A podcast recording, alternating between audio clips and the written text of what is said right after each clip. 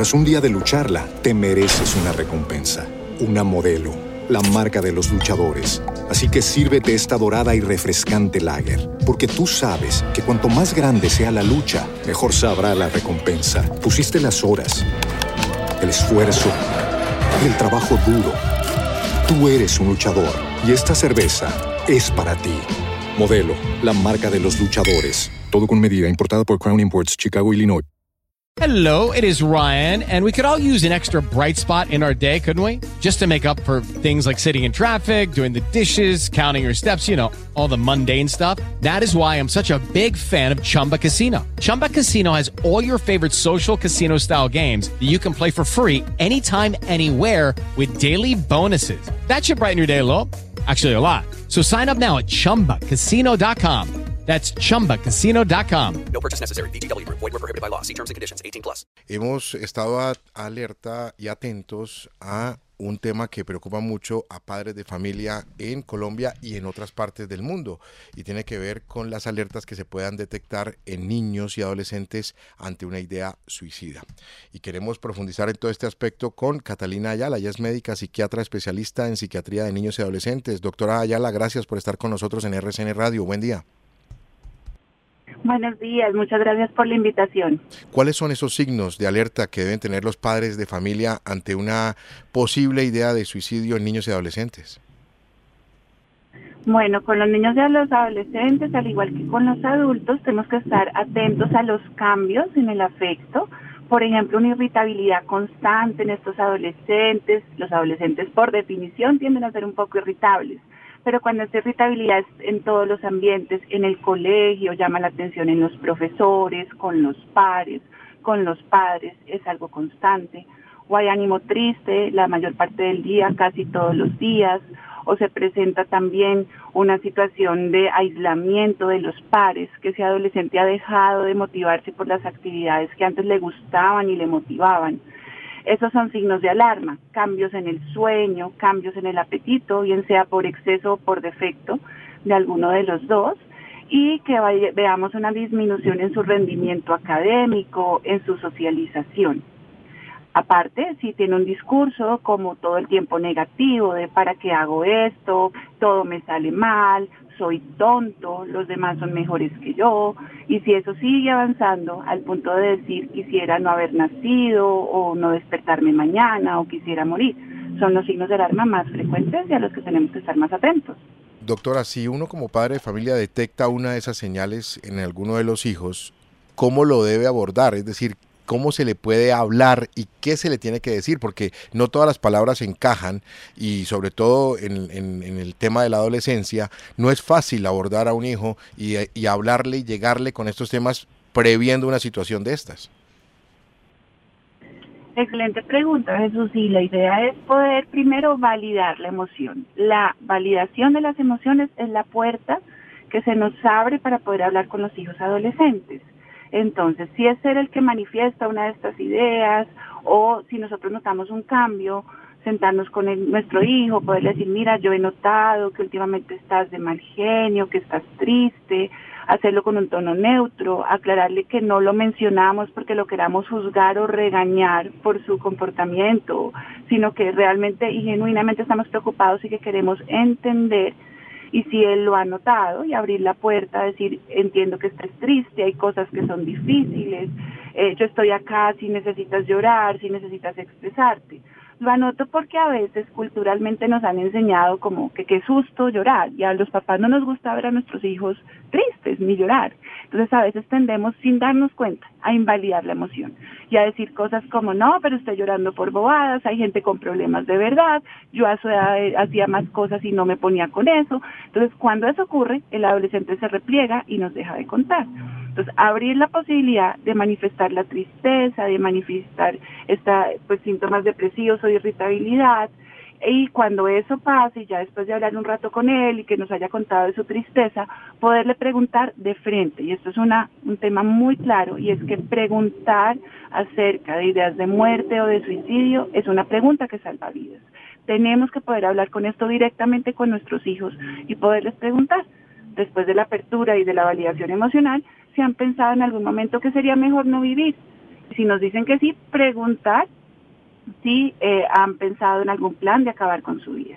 Si nos contestan que sí a estas preguntas de ideas de muerte o de suicidio, la indicación es inmediatamente poder consultar un servicio de urgencias, porque esta es una urgencia en salud mental y puede abordarse y atenderse desde cualquier servicio de salud general.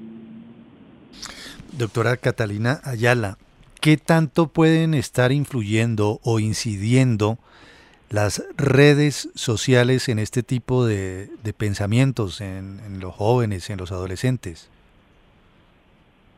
Sí, digamos que ahorita pues en este mundo global que tienen acceso a tanta información, esa información es tanto buena como mala. Ideas de muerte, de suicidio y depresión siempre ha habido, pero sí es claro que las personas que están deprimidas tienden a buscar contenidos depresivos porque es lo que están sintiendo y entonces en ese afán de encontrar esos contenidos pueden caer en páginas eh, o incluso hay tutoriales y páginas escabrosas que les dan ideas frente a cómo eh, facilitar la muerte o alimentan estos contenidos. Entonces sí hay una influencia, digamos que en sí misma no es mala la parte, digamos, de las redes sociales, y de la información, pero saber que están viendo nuestros hijos, orientarlos hacia contenidos positivos, hay páginas de ayuda en redes, hay posibilidades de contenidos que los lleven a consultar, que ese es un poco el punto. La publicidad y las redes sociales no son malas, el contenido y qué enfoque tienen, si llevan hacia consultar, hacia la esperanza, hacia buscar ayuda, o si llevan a todo lo contrario a empeorar el problema, esa es la clave. Doctora Ayala, ¿qué hacer si el niño o el adolescente rechaza la asesoría, el acompañamiento médico, el tratamiento o lo que se puede hacer desde la parte médica? Bueno, digamos que hay que tener varias cosas ahí presentes y es que los menores de edad, pues al igual que cuando son pequeños y los llevamos a vacunar, no les preguntamos si se quieren dejar poner la vacuna porque es una situación de salud, que es un derecho fundamental. Lo mismo ocurre con la salud mental. Entonces, un menor de edad si su juicio y su raciocinio acorde a su edad están conservados, de todas formas está bajo la responsabilidad legal de sus acudientes. Entonces, ojalá no lleguemos allá, siempre se intenta persuadir, acompañar, eh, pues la indicación sería decirle a los papás eh, que estamos preocupados, que damos urgencias de un médico, nos va a aclarar si realmente requiere tratamiento o no, que si está seguro que no, que acceda voluntariamente a ir a esta consulta por urgencias. Si ya definitivamente el joven eh, continúa en la negativa y dice yo no lo voy a hacer, y hay unas ideas de muerte o de suicidio, pues siempre se puede llamar a un servicio de ambulancias al 123 para que un médico pueda ir a la casa, pueda hacer la evaluación en vivo del riesgo de muerte de suicidio y si llegara a ser necesario, pues realizar una contención biológica, es decir, farmacológica, si se requiere una sedación para poder llevar a ese joven a un tratamiento hospitalario. Son las últimas medidas, evitamos al máximo llegar allá, pero esto es tan grave que no podemos quedarnos con una negativa de un joven que tiene un juicio debilitado y que quiere acabar con su vida. Hay que actuar. Doctora Catalina Ayala, ¿cuál es la responsabilidad también de los colegios en la detección temprana de estos signos de alarma? Y le hago más concretamente la pregunta, ¿los padres de familia deberían tener como rutina eh, mantener contacto con el colegio, con el rector, con los profesores, para saber cómo están viendo ellos a, al niño o a la niña en relación con ese tipo de conductas? ¿Debería ser algo ya, digamos, permanente, pendientes de lo que allí también detecten?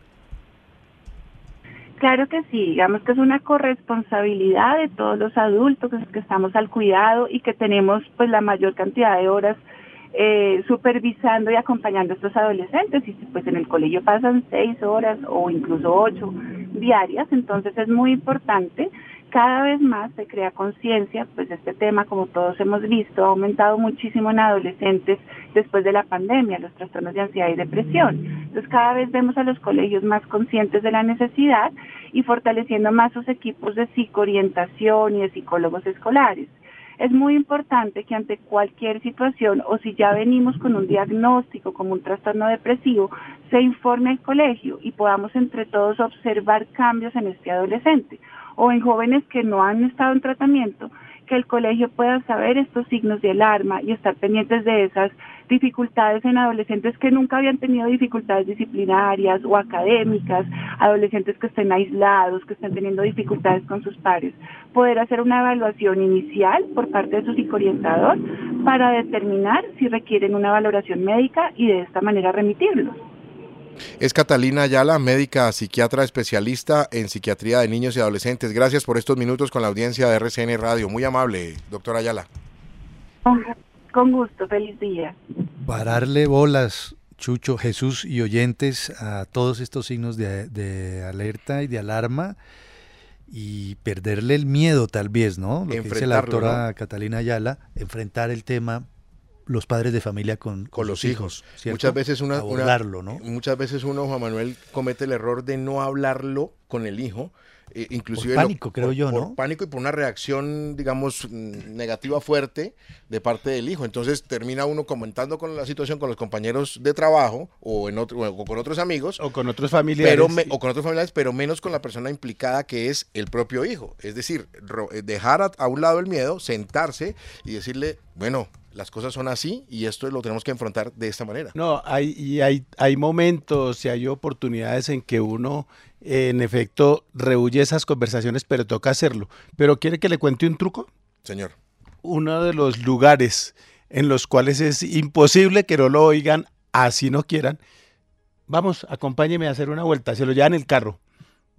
Y le toca hablar, papi, es que yo no quiero, pues te toca hablar de esto porque ta, ta, ta, ta, ta y ahí no tiene manera de irse, no tiene manera de salirse y terminan hablando. Yo lo, yo lo digo porque, porque eh, lo he vivido y lo, he, y lo he hecho en algunas ocasiones, en que hay momentos, y, y, eso termina como bajando la cosa y como dándose cuenta de que no es grave. Cuando están en el carro los dos, no hay riesgo de que oiga la mamá, el hermano, el otro, etcétera, etcétera. No, es una cosa, es, obviamente es una cosa muy artesanal, digamos, pero a mí me funcionó en algún momento hace años. Y de todos modos hay que propiciar esos espacios y hablar de cosas, por ejemplo, lo mismo que pasa con la educación sexual. Lo mismo. También a ellos les da pereza hablar y le dicen, ay, yo ya sé eso, papi. No importa. Tienes que tenerlo en cuenta porque esto es así y así y pueden pasar estos problemas. Si no eres responsable puede ocurrir esto o aquello. Es clave eh, tener en cuenta eso. Tras un día de lucharla, te mereces una recompensa, una modelo, la marca de los luchadores. Así que sírvete esta dorada y refrescante lager, porque tú sabes que cuanto más grande sea la lucha, mejor sabrá la recompensa. Pusiste las horas, el esfuerzo, el trabajo duro. Tú eres un luchador y esta cerveza es para ti. Modelo, la marca de los luchadores. Todo con medida, importada por Crown Imports, Chicago, Illinois. Hello, it is Ryan, and we could all use an extra bright spot in our day, couldn't we? Just to make up for things like sitting in traffic, doing the dishes, counting your steps, you know, all the mundane stuff. That is why I'm such a big fan of Chumba Casino. Chumba Casino has all your favorite social casino style games that you can play for free anytime, anywhere with daily bonuses. That should brighten your day a little. Actually, a lot. So sign up now at chumbacasino.com. That's ChumbaCasino.com. No purchase necessary. VGW. Void were prohibited by law. See terms and conditions. 18 plus.